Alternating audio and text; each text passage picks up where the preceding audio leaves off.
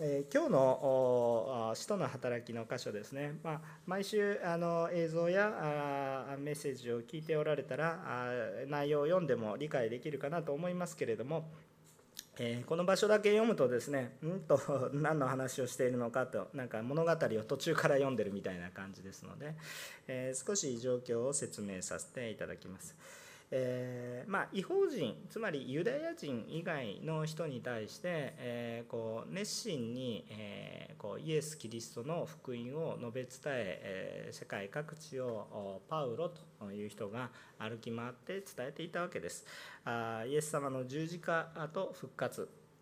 イエス様が罪人の代わりに十字架で死にそして、えその死を打ち破って復活されたことによって私たちの罪が許された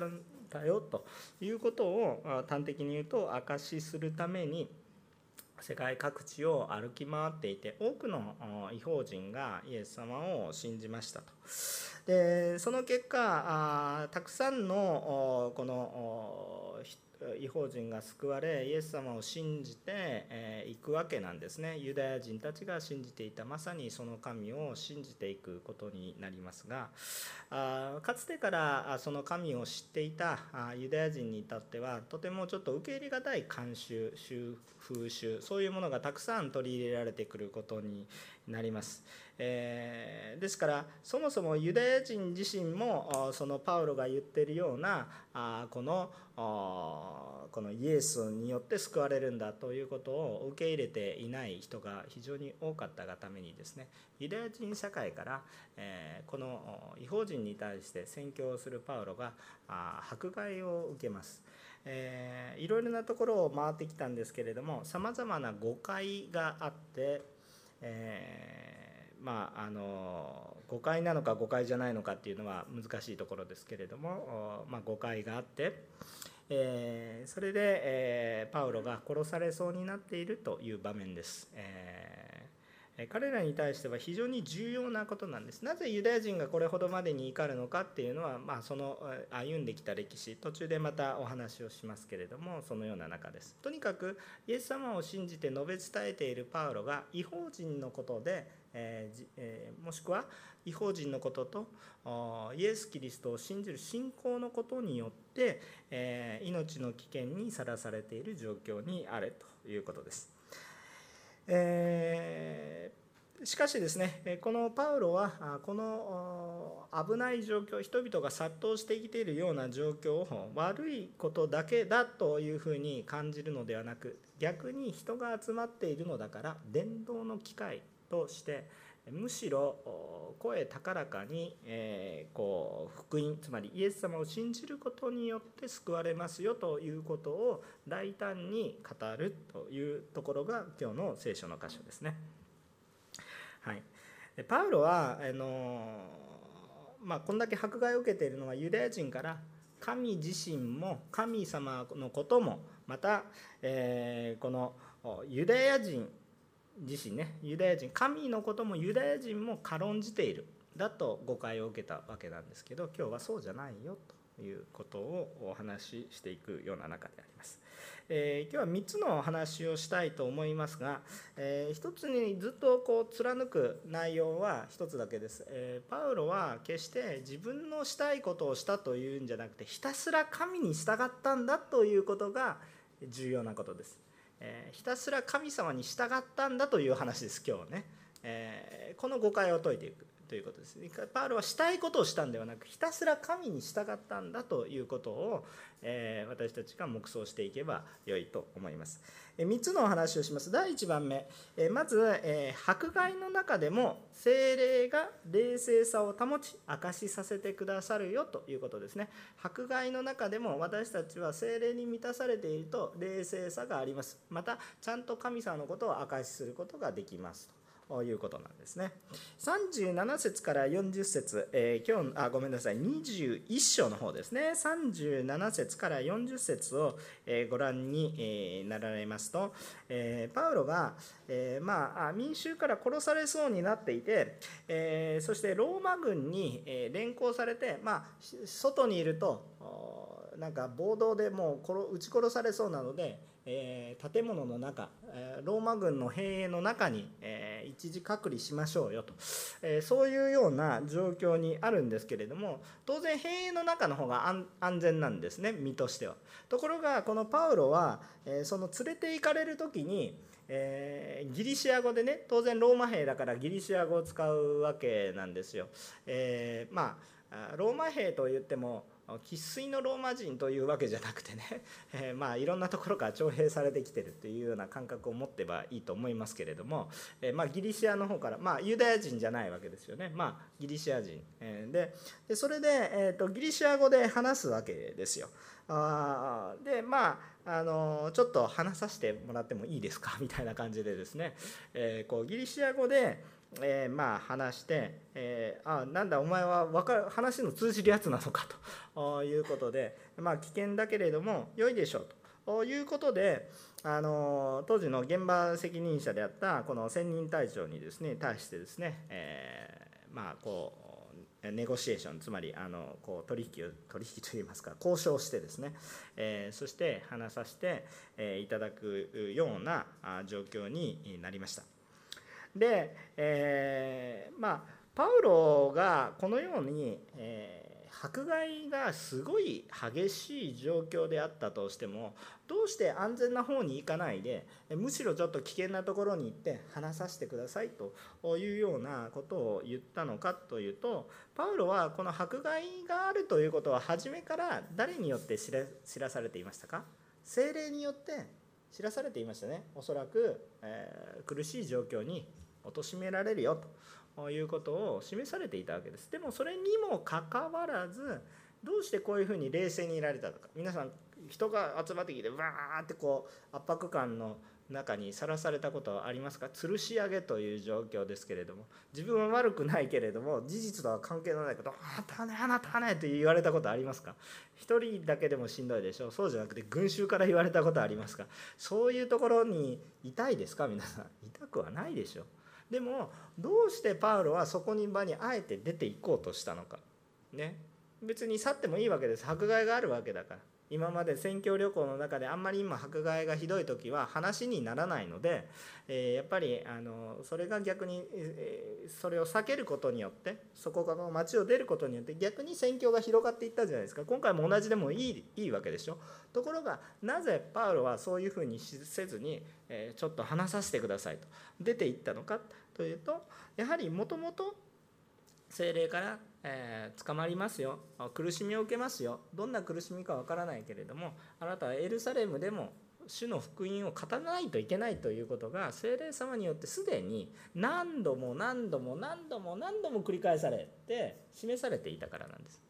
だからこうなった時もああ来るものが来たなということなんですよね。なんでこうなるんだというパニック状態ではなくてですね。まあ来るものが来たなと。そういうような状況であったわけですね。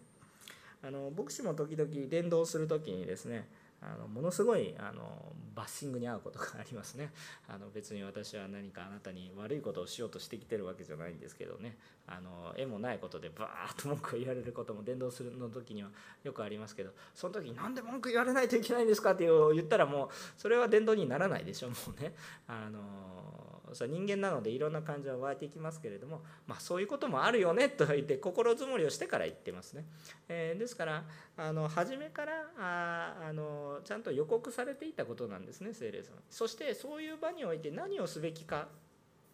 やはり神様のことを話すべきだということを示されていたわけですね。私たちは神様の霊精霊様によって示されていることを自分の都合よく理解してはいけません。えーと、こう自分の都合に合わせて神様の解釈を理解してはいけません。もし自分の都合によってパウロがエルサレムに行って捕まってしまうんだよということを理解しようとすればじゃあエルサレムに行かないでいい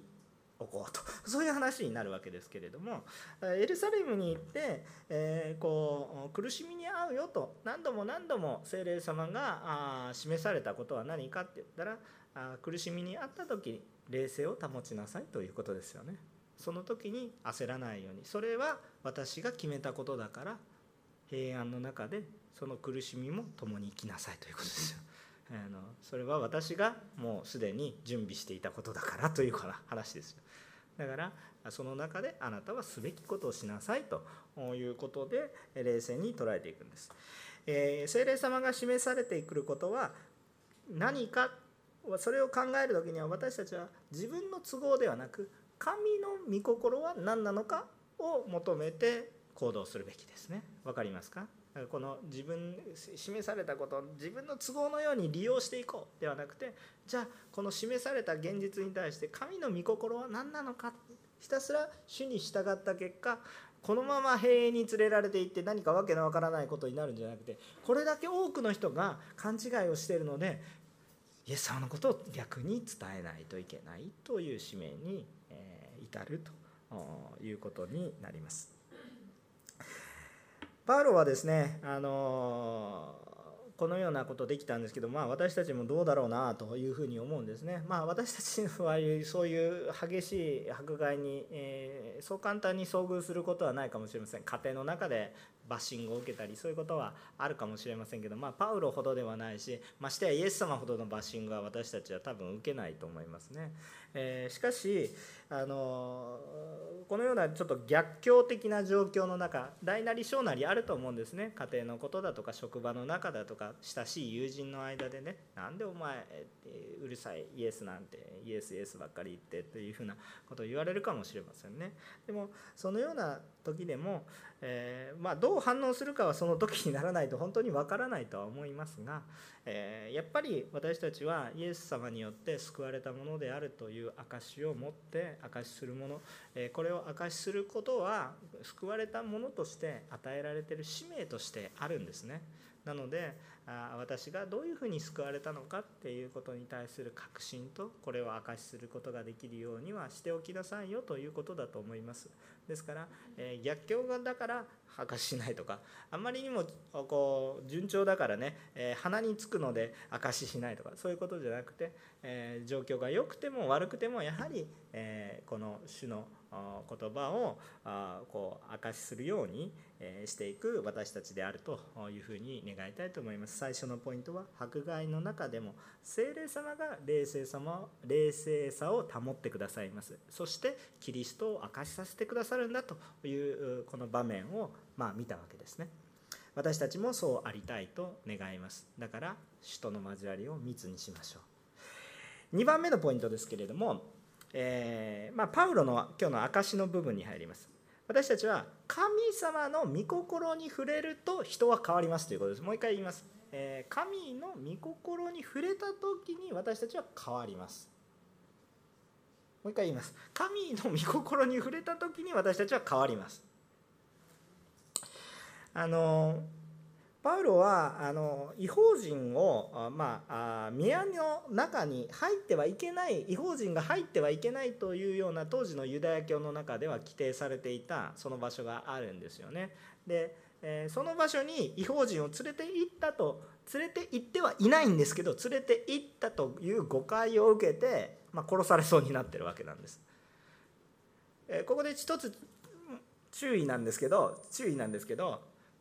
もしもし本当にパウロがそこに違法人を連れて行ったとしても神から裁きが下りますかって言ったら下らないんですね。なぜならば十字架が問題ですでにもうどこでも礼拝できるようにどこでも誰でも礼拝ができるように変えられているので神様ご自身が変えられたので神はそこに違法人を連れて行っても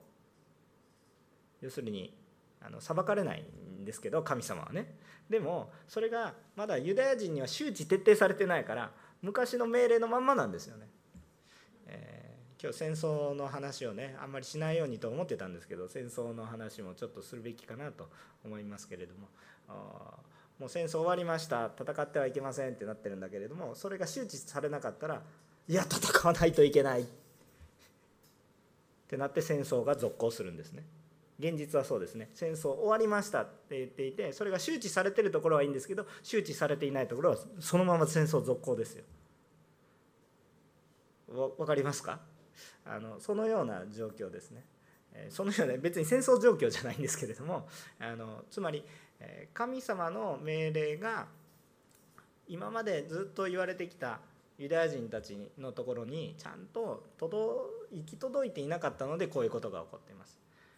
ただし知らまだ知っていないので知らされていないので仕方がない。まあ知ら知っていても信じようとしなかったっていう部分はある。かなり大きいんですけれども。ただまだ受け入れてないので、えー、聞いてても受け入れないでしょ？戦争の時も日本負けましたってなってね、えー、受け入れたらいいんですけどそんなことはないと言って戦うわけでしょ？あのその人たちバカなんですか？そういうわけじゃないでしょ？いろいろ人間的な知恵もねこれは策略だとかねいろいろ感じますよ。もし私がジャングルの中にいたらすごく迷うと思いますよ。そうそうじゃないですか。皆さんねこんな愚かなことで、まあ、戦争したこと自体が愚かですけれども、えー、とにかくですねあのそのような問題がたくさん、えー、あったということですね。やっぱりこの周知がされてない神様を誤解、えー、人々がパウロを誤解してるっていうよりも人々が神様のこと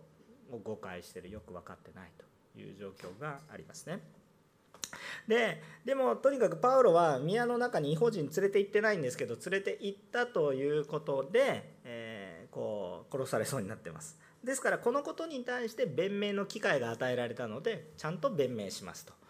いうお話です。私は連れて行ってないですよという話をするんじゃなくて何を弁明しようとしたかといったら皆さんのその連れて行った連れて行ってないっていう誤解を解こうとしたんじゃなくてもう神様はその壁を取り除けておられるという話を人々が神に対して持っている誤解を解こうと思ったんですね。わかりますか？あの自分の自分が助かりたいがための話をしようとしたんじゃなくて神様の証しをしようとしたんですね。はい、であの、パウロはね今こう多くの群衆がさあこう殺されないといけないって言って迫害している多くの人たちがいたんですけれどもででも実際にはこのこの集団になってわーとか言ってる人たちよりもさらに実は熱心だったのが、まあ、パウロパウロ自身が、まあ、当時はサウロと呼ばれてましたけれどもサウロ自身パウロ自身がこそがあの今迫害している人たちよりも熱心に この人たちは集団でわーってやれとか言ってますけどパウロは一人でもブワーってやっていく人ですよ。一人でも寂しくありません。ガンガンガンガンもう迫害をやりまくった人ですね、えー、ですからパウロ自身もユダヤ人でありね、まあ、信仰熱心だったわけですところがあのこのこの本当に皆今迫害してる皆さんよりももっと熱心だった皆さんの先頭に立つべきだった私が今は変えられてなぜイエスを信じようと私もかつてはイエスを信じる者をものすごい迫害をしていてそれは皆さんよりも熱心で皆さんよりも知識があって理解が進んでいてそして確信を持って迫害をしていた者がなぜイエスを宣伝するようになったのかと。いう話をですね、えー、まああのしていくわけなんですね。で3つの証は3つのパートに分かれています。3つ第1番目がパウロがイエス様に出会う前はどういう姿だったかそして第2番目のパートはパウロがイエス様に出会った経緯どうやってイエス様に出会ったのか第3番目はイエス様に出会ったパウロがどのようにして神の使命を受けていたか。まあまあ、言うならば罪人であった救われた救われた者としてどう生きるか。という証しをしたわけですね。さあ今日の22章に入ります。22章の1節から5節はイエスに出会う前のパウロの状況を証ししていることですね。えー、まあ、全体を眺めながらね見ていただければいいと思います。ぜひ聖書をお持ちになってねこう全体をね眺めながら、えー、牧師の顔をまじまじ見る必要はありません。聖書の御言葉をまじまじ見ていただいてですね。あの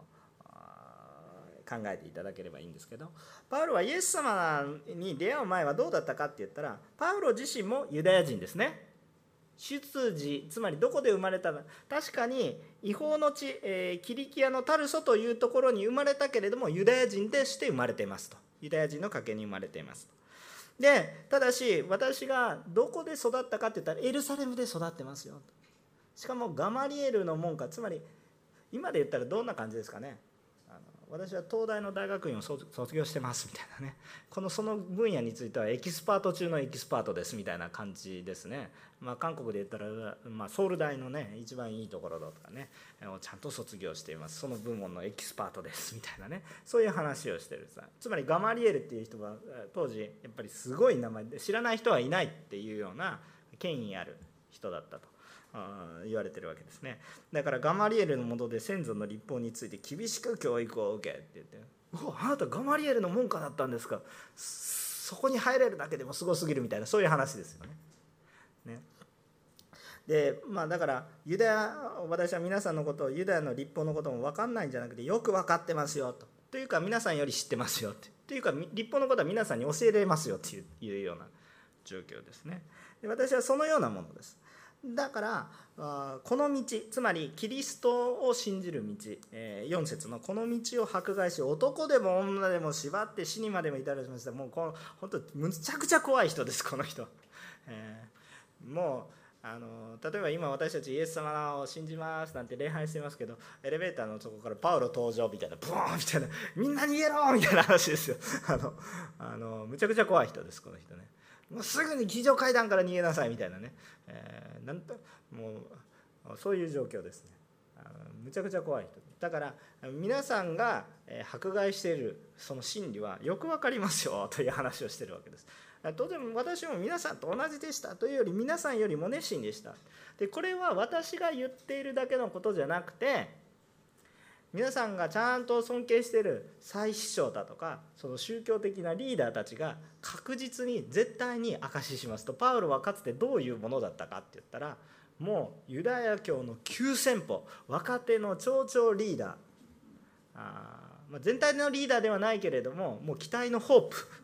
そういうような状況だったということを明かしする。私も皆さんと同じでしたよ。何を皆さんが言っているのかちゃんと理解してますよと。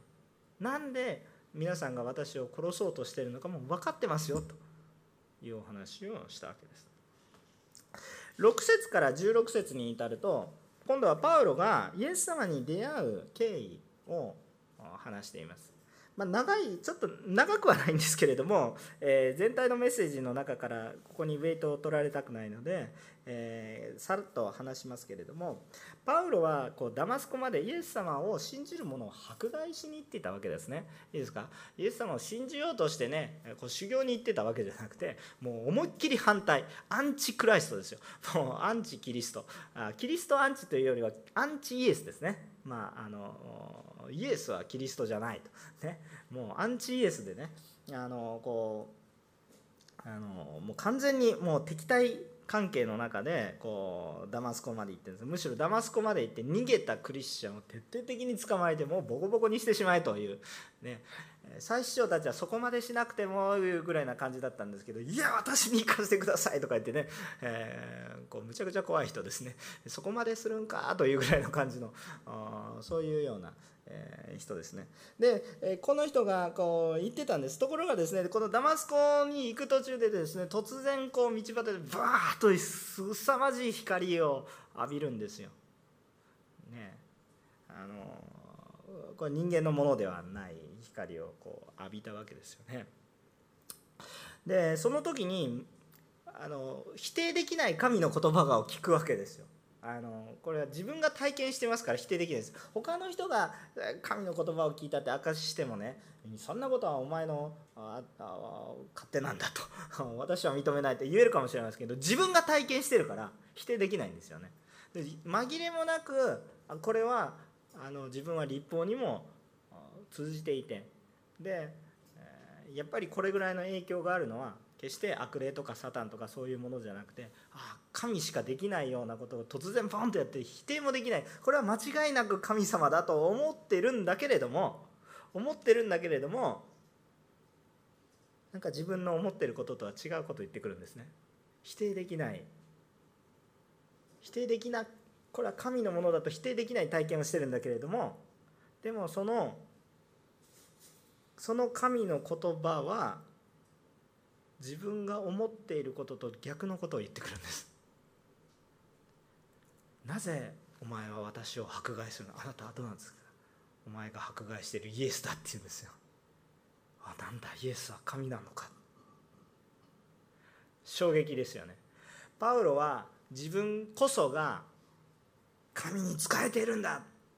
自分こそが神を代弁してるんだ。むしろ私こそが信仰の守護をしているものだ。と自信を持って確信を持って歩んでいたんですけどその神様から「お前は何で私を迫害するんだ」って言われるんですよ。衝撃ですよね。命を懸けてやってたのに何をやってるんだって言われるんですね。その命を懸けて守っていたと思っているものから違うと言われたんですでも確実にあなたですよねってそうだよっていう感じですよね違うんですか違うんだよあなた誰ですかお前が迫害してるイエスですよ衝撃の事実ですね。衝撃の事実。もうショックで何も言えなくなると思いますね。でこの衝撃の体験をした後にまあこの目が見えなくさせられるんですね。で目が見えなくさせられてまあ引いていかれるわけですよ。一緒にいていた人たちは光を感じてなんかなんか音はしてるんだけどもそれが神の言葉とは認識できない。でもパウロははっきりと神の言葉としてだから余計神の言葉だって分かるんですね。中途半端なやつには聞こえないけど本当に神を求めてるから分かったっていう話なんですけどこうはっきりとねあのこう分かるわけですよ。神様の体験って不思議なものですよ、まあ、皆さんも分かりますからね安心で。そんなの分かんないとか思いますけど、えー、別に皆さんが準備することは何もありません。あのだってパウロは迫害しに行ってたんですよ。少なくとも少しでも神の声を聞きたいと思ってる人はそれはねあの神様体験していきますからね。大丈夫です。安心して全部主に委ねながら行きましょうね。主は助け主だから。それそれ信仰ですからね。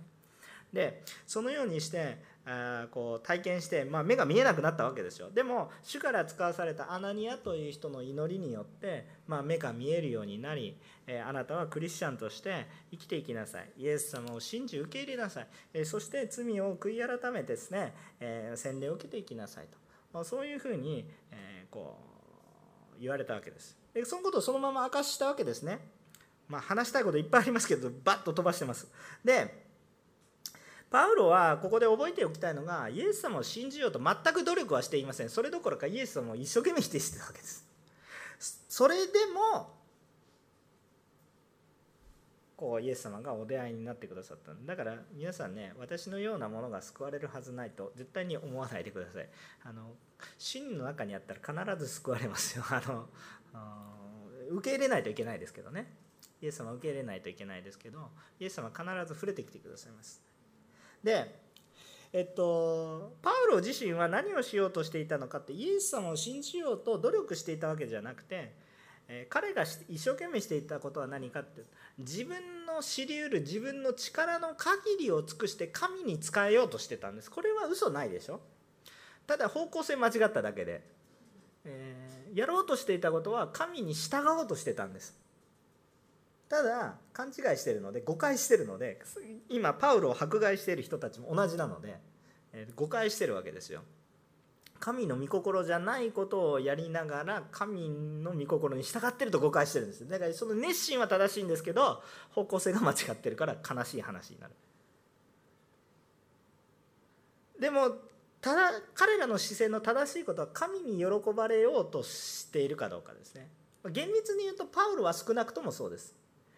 ここでパウロを迫害している人たちはそうではない可能性もあります。だからそれは自分が満足することに凝り固まっている可能性があるからそう。でも少なくともパウロは、え神に従おうとしていたわけですね。神に喜ばれたいと思っていたわけです。でまああのしかしねパウロは今迫害している者たちのこの心理はよく理解できました。だからこの面白いことはそうやってやっていたんだけれど結果神の喜ばれることを求めていたら神が軌道修正されましたよという証なんですね。あのパウロがあのこの話を迫害をしてくる者たちに対して話している理由は何ですか？っていうと最初に話したように自分の命をこう流らえるために自分の弁明をしてるんじゃなくてパウロがこの話をしている意図はどこにあるかっていうと迫害してもらえる人がイエス様を受け入れてほしいということですよ。つまりこういう証しをしているの。は真理だけ話しても分かんないから私のようなあなたたちと同じようなものが変えられたんだからあなたたちも主を求めれば主に触れられれば変わるんだという話をしたいわけですその場に今なると確信しながら証しをしてるんです。残念ながら不発に終わってしまうんですけども、えっと、それなぜ不発に終わったのかっていうのは後でまたちょっと少しお話をしたいと思います。だから主が願われていることはこの今迫害している者たちのために今主の十字架はあり主は涙を流されているんだなということを感じるからこそ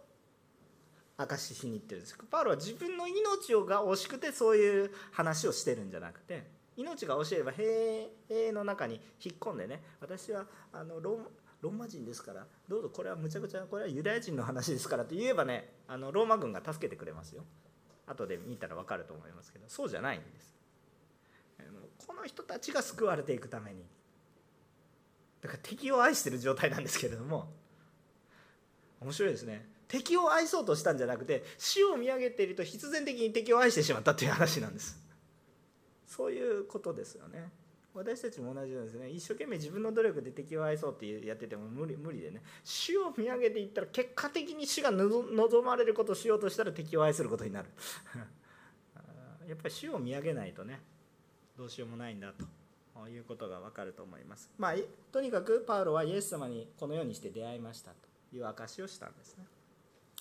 そして17節から21節3番目のことです。その救われたパウロがどのようにして神の使命を受け取っていったかというような話です。で、イエスを受け入れたパウロはこの17節から21節の間で、あのまあ、あの神がね救ってほっておかれるんじゃなくて引き続きパウロを取り扱ってくださって幻を見せるんですね、まあ、エルサレムにいた時、まあ、いろんな人が受け入れないので出てきなさいと。あなた証しするんですよという話をしたわけです。ところがね、えー、まああのその証しをするってエルサレム出てきなさいとかいうことにパウロは一切引っかからなくてどこに引っかかったかって言ったらあなたは証しするものになりますっていうところに引っかかるんですね。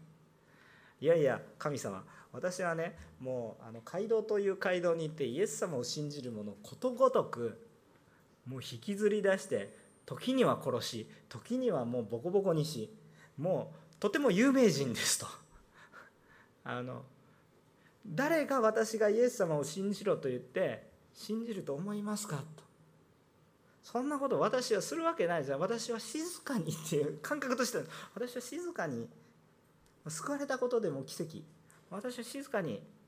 主に従いますけど先頭に立ってどうのこうのするんじゃなくて私は熱心にあなたに従いますけど私が言っても信じる者はいませんよと。他の者が適任者いっぱいいるでしょアナニアだってそうだしペテロだって。まあそんなことは言ってないんですけど 頭の中では考えたんじゃないかなと思いますね。他に素晴らしい人いるでしょ。私なんかなもうこんだけ従えないでこれだけ悪いさをしたんですから逆にクリスチャンですら私の顔を見れば恐れながら見て本当に心からの交わりは難しいんじゃないでしょうかっていうようなだから静かにしてます。でもちゃんと主が言われることしますからでも私は証しするようなものじゃないですよみたいな。そういう話をするわけですよ。ところがですね主はこのパウロに対していやいやそうじゃなくてあなたはまあユダヤ人だけじゃなくてね違法人まで使わしますよと。そういう話をするんですね。でこの使命がパウロに。これがだんだん消化されてくるわけですよ。第一次選挙で。時間かかってるんですよ。はい分かりました。すぐじゃないですよ。このあと訓練があってね。パウロこの救われてすぐやってすぐ大活躍したんじゃないですよ。長い間ね学びをしたんですよ。3年ぐらい。すぐやってないんですよ実はパウルね、まあ、その話は今日のところではないんですけれどもちょっと遡ればいいと思いますね、えかつてしましたから あのメッセージを。えっとそうやって学んで整えられていってそれで選挙旅行に向かっていくことになりますね。さあこのように使命を受けたわけです。ところがねこのパウロが後で話すんですけどこの違法人っていうところを話しただけで話がもうぐっちゃぐちゃになってしまったんですけれどもパウロはこのように示された。でもこの違法人の話をしたということはどういうことなのかっていうと神が違法人の話題を出したんだよ。だから私が自分勝手に正義感を持って違法人も救われるべきだって言って人にやったことじゃなくて皆さんが信じている。私がこれほど切に求めた方はあイエス様であって。でしかもその神ご自身が違法人を救いなさいということを願われてるんだっていうことを知ってください。だから違法人を宮の中に連れてくるのは神の御心なんですよ。やってないですけどまだ皆さんが理解できないからやってないけれどもやったとしてもそれは神の御心の本質的なことを言いたかったわけなんですね。わかりますか？皆さん神様のことを誤解しています。神様はユダヤ人だけじゃなくて違法人を救おうとされてるんですよ。分かってますか？っていう話をしたかったわけです。皆さんが愛してやまないあの神様がそう何よりもその神様。なんか祭司長とか立法学者とかパリサイ人とか言ってるんじゃなくて神様ご自身が言っておられるの分かりますかという話をしたわけです。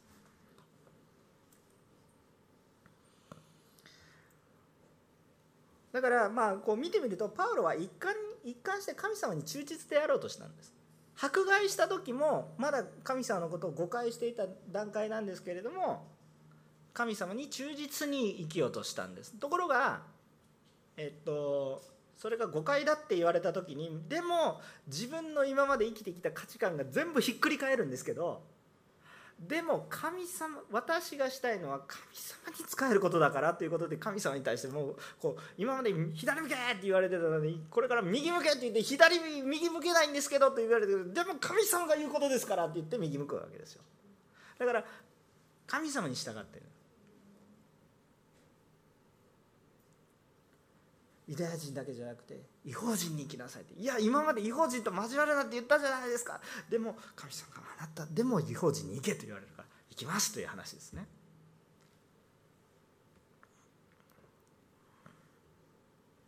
パウロは一貫して神様に忠実であろうとした。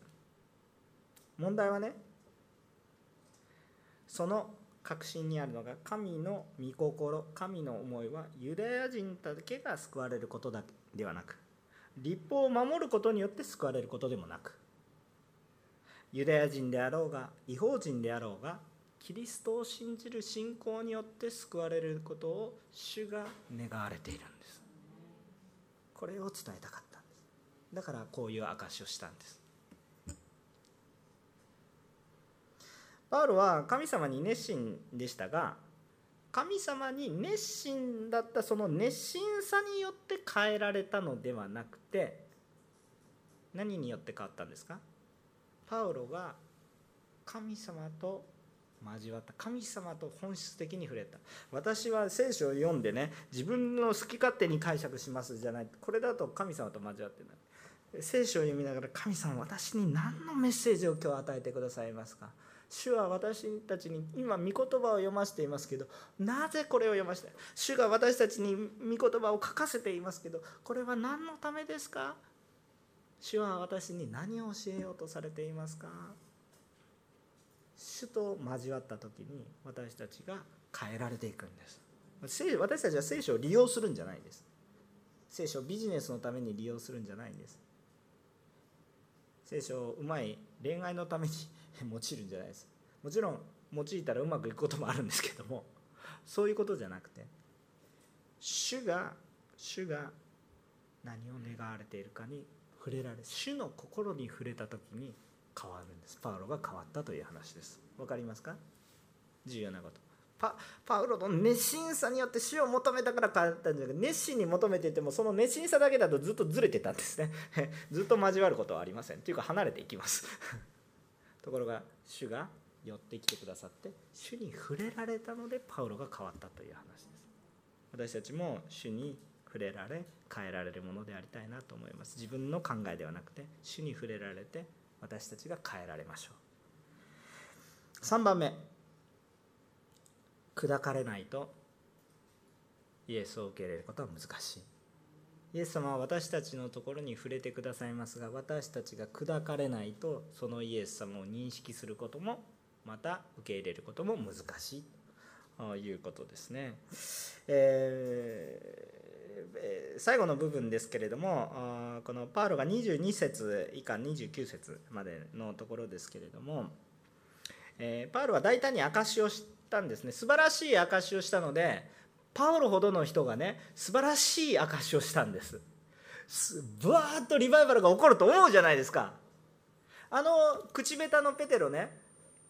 あのバッとこう証しすることができなくていつも口が足りない多分コミュニケーション障害なのかコミュ障なのか分かんないけどとにかく私やりますみたいなねことやっていつも失敗していたペテロが精霊様に満たされてバーって語った時にこのペンテコステあのこの五巡節同じ時期ですよね。このパウロがいた時同じ時期にバッた時なんとその告白だけで3000人も救われた。同じようなことがここで大リバイバルが起こるんじゃないかという予感があるわけです。ペテロが喋っただけで3000人。パウロが喋ったらじゃあ何人救われるかなというふうにそういう期待感があふれるようなその瞬間だったんですけど結果としては何なんですか？この瞬間に救われた人はゼロです。すごい。なんですなんでですかと。パウロは会心の証しをしたんです。しかも主の御心に従ったんです。主が語りなさいと言われたから語ってるんです誰だろうリバイバル起こるでしょうと思うんだけれども0人なんですよ。面白いですね。面白いというか何でですかって神様言いたくなります。私命かけて語ってるんですけど0人ですかみたいなね。えー、ね皆さんねぜひね伝道の時にねあんまり失望しないでください。そうじゃない。その救われる方じゃなくてね私は神に従ったかどうかが重要ですよね。あのそこそっちの方が重要なんですよ。ででパウロは大胆に明かしするんですけれどもねしかもパウロを違法人に使わすって言ったんですけどこの違法人っていうキーワードが地雷だったんですね。地雷という表現ちょっと韓国の人に意味わかんないかもしれないですけどそれがあの非常にバッドワードだったんですよ。あの非常に敏感な言葉だったんです。つまり彼らは迫害してる人たちは今違法人のことで頭が狂ってる状態なのでこの違法人っていう名前聞いただけでもムカーってきちゃうわけですよ。わかる？名前を聞くだけでもムカつく人とか皆さんいないことを願ってますけれどももういい話をしてるのにそれまでうんうんうんって感動してたのにそれをしたのはあの人ですって言われた瞬間にムカーみたいな感じにあのそういうような状況だったわけですよね。かつてのパウルもそうだったんですよ。これ素晴らしい働きだ。ってでもイエスこれはイエスなんだよって言われてそれがムカーってきてね迫害してたわけですけれども。同じような状況だ違法人って言われた瞬間に何違法人何を言ってるんだっていう風になってもう話がもう収集つかなくなるんです。今までね静かにしてあれだけ騒いでいた人たちがこの神様のパウロが神に出会ったこの経験談を話してると。そんなことがあるのか？っていうぐらいにずっと聞き入ってたんですあれだけ騒いでた人たちがですよ。今殺せって言ってたような人たちがあこうちゃんとパウロの話聞いてたんです。これおこれおかしいなと思うんですよね。殺せとか言ってた。パウロがしゃべってた時であったとしてもそんなのうるせえとか言ってですね、えー、こう襲ってきても良さそうな感じなんですけれども。しかしパウロがこうこんだけの長い話をねしてる間聞き入ってるんですよ。神の話だから。ところがその神が違法人とか言った瞬間に何を言ってるんだって言って怒るわけですよ。もう固定観念に凝り固まってる。砕かれてないんです。自分の自分の考え。神がそんなことは言うはずがない。えー、そのようにですねあのこう騒いでしまったわけなんですね。なぜユダヤ人がこれほどまでに違法人を嫌うのかっていうことに関してはあのそのユダヤ人の歴史を紐解くこととそれとその違法人がユダヤの中に偶像礼拝を持ち込んできたんだ。だからあの違法人あの偶像礼拝を禁止している。明らかに神様は偶像礼拝禁止しているっていうかその通りですよね。神じゃないものを拝むなという話なんです。それは神じゃないからです。だから神じゃないものを神として拝むなって当たり前の話なんですけどその話をずっと初めからずっとしてるわけです。神様を信じ偶像礼拝をするなっていうのが基本的に私たちの中でも一緒でしょ？多くの場合それがずれてるだけの話で。だからこれを元に戻すっていうのが私たちの信仰なわけですけれどもそれしか言ってないわけですよ。でも違法人を通してえその偶像礼拝の影響がバンバン入ってきて、え神様を信じてる者も違法人のその神の影響の中において、えずれていってしまった経験があって国が滅びたとかね苦しみにあったということで何度も経験したから偶像礼拝に陥らないようにってだから偶像礼拝に陥らないためには違法人との関係を断たないといけない。そうじゃないと影響されてしまうから。そうでしょ？何でもそうでしょ？こう押せば押されるんですよ。だからあのこう影響を受けるから。あもう影響を受けるぐらいだったらいっぺんに遮断してしまいましょうと。そういうお話ですよ。だから違法人との交わりを本当に気をつけてたわけなんです。で国が滅びたことを国が滅びたことまでも経験してる。だからこうなんでその違法人がどうのこうの交わっただけで殺されないといけないのかっていう話。わけわかんないでしょ？外国人と食事をしたり外国人と礼拝しに行ったら殺される。わけわかんないでしょ？わけなんでそれほどの罪なんですかって思いますけどその裏に偶像礼拝っていうものがあるから。そういうお話なんですよね。だからそれほどヒステリックだったんです。もうこの違法人っていう単語はもう非常にヒステリックなこうバッドワードといいますか地雷だったんですね。それを言うその言葉は言っちゃダメみたいな言葉。もうタブー禁句なんですね。ででもそれをあえて踏んだんです。でもそれはなぜかと言ったら神様の心がそこにあるから言わないと進まないっていうかそれ踏んだんですよね。そうするとそれを受ければいいんですけどやっぱりこのユダヤ人にとっては違法人っていうのがこのやっぱりこのタブーといいますか本当に心の金銭の悪い部分に触れるものだったのでもうそのスイッチが入っちゃうわけですねでわーっと騒いでしまいましたで結局熱心だったんですけれどもこのユダヤ人たちは神に熱心だったんで特にユダヤ人のお祭りに集まってるから神様に従おうという人が多かったと思いますここでは。でそういうような状況で行ったんですけど主には熱心であるけれどもその主の御心が告げられてもかつて告げられたことが主だとああの主だということであこう考えを変えないんですよね。えー、主に従うと言いつつ肝心な主の御心は置き去りになってるんですよ。中身がないんですよ。外ばっかりなんですよ。あんパンにあんが詰まってないパンみたいな感じです。あんがないとあんパンとは言えないんですけど あんパンっぽいパンみたいな。それパンであってあんパンではないみたいな。でもあんパンと言ってると。で中身開けたらスッカスカみたいな。そんな感じですね。中身ないんですあんパン嫌いな人ごめんなさいね。とにかくね。そんな感じです。あのそのような状況であのこう頑張っていってしまったわけなんですね。私たち注意したいことは何か？私の理想を神様にしないでください。もう一回2番目のポイントもそれと関わってきますけど神様はこうであるはずだと決めつけないでください。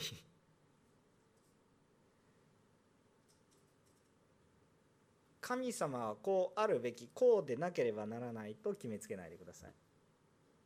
私たちは常に聖書や私との交わりそして主が今私たちになされることから常にああ神はこうだったんだ。日々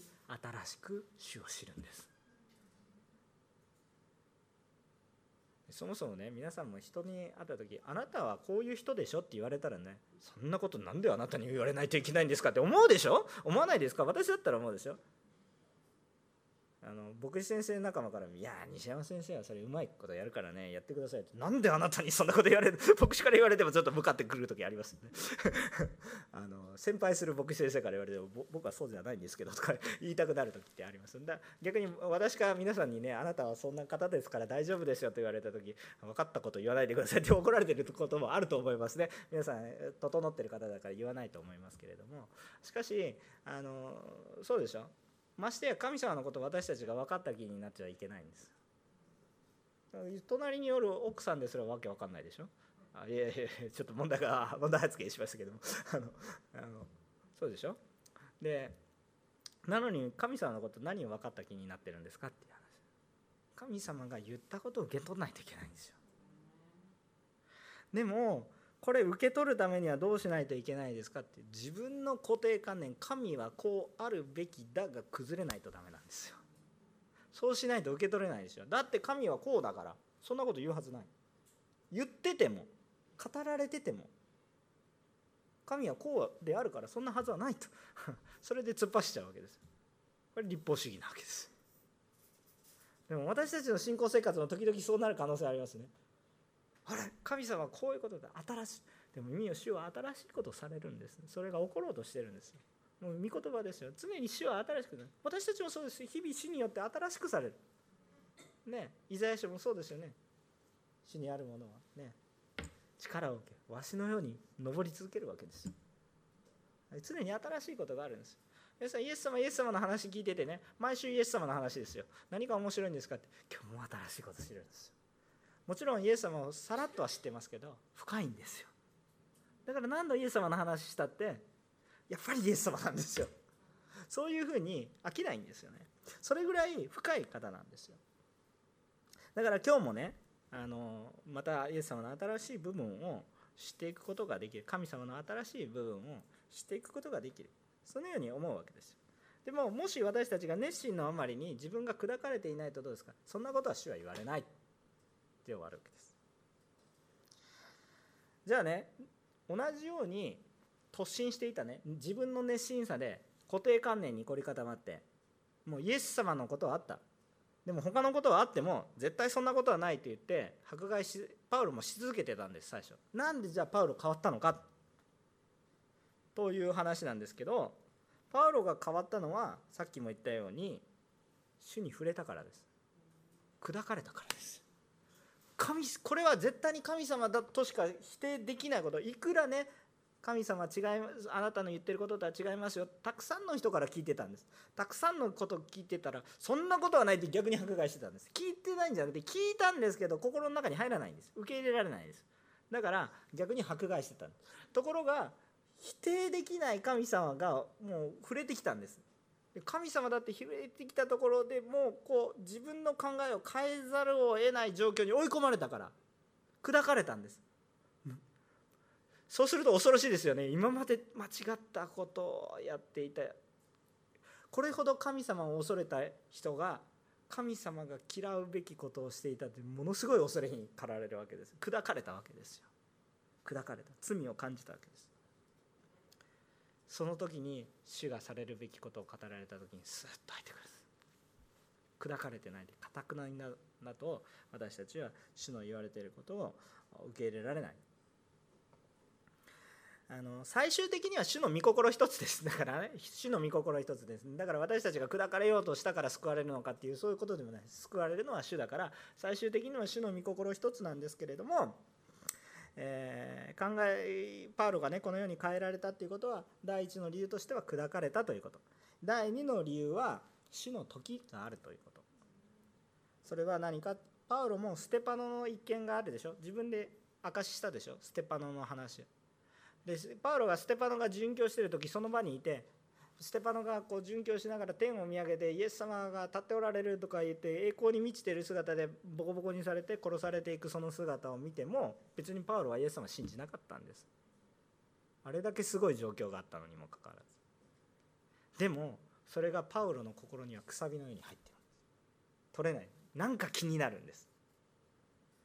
違うって否定したんだけどなんか気になってるんです。くさびのようなものです。それを打ち続けるとバキッと砕けるんですけどくさびが入ってるわけです。それを打ち続けるとバキッと折れるんですけどまだ壊れてない。くさびが最初カーンって入った状態です。でもまだ砕かれてないんです。でとどめを刺しに来たのがイエス様ですけどバッキンってもうぐっちゃぐちゃに砕かれましたけれども。でもあのステパノの一件はパウロのくさびのような感じです。じゃあ今ねこう多くの人がパウロの証しして0人しか救われなかったんですか何ですかって言ったらこのパウロのこの話は当時のステパノの。パウロがステパノの話を今でもしてるっていうことはどういうことですかっていうとこのステパノの件は当時は信じなかったけれどもやはり気になる。その時は分からなかったけど考えてみるとあの時から始まったっていうようなお話なんです。だからパウロのこの証もそういう。主が言われたのになんで一人も救われないでそこに命を懸ける必要があったんですか？あるんですよ。私たちも今日ねあのパウロが打ったくさびのようなね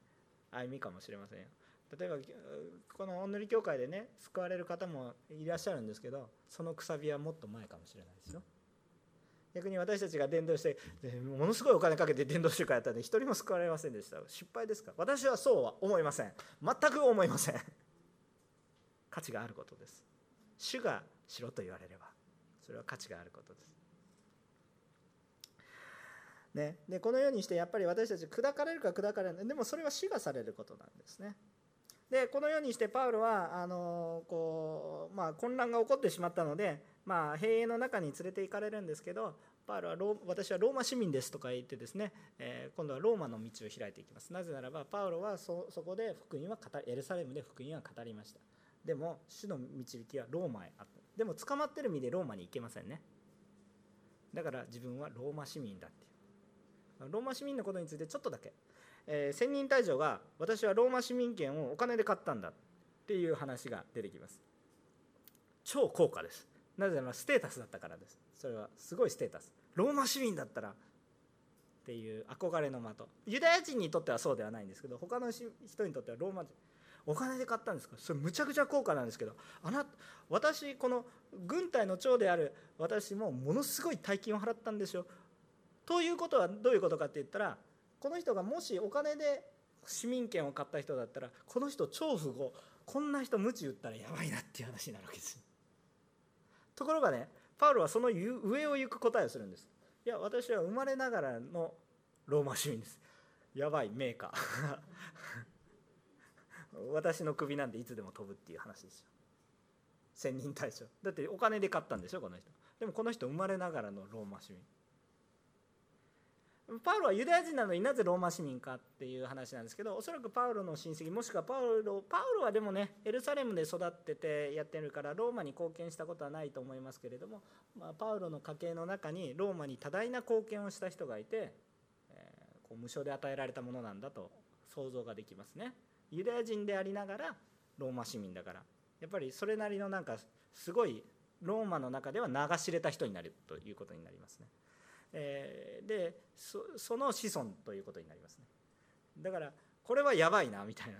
あのそういう感覚になるので人々が手を抜けます。でこのローマ市民だと言ったことによって正式な裁判になっていきます。今まではなんかもうね差別意識でもなんかどっかの蛮族がなんか適当にやってるみたいな感覚を持って完全な差別意識で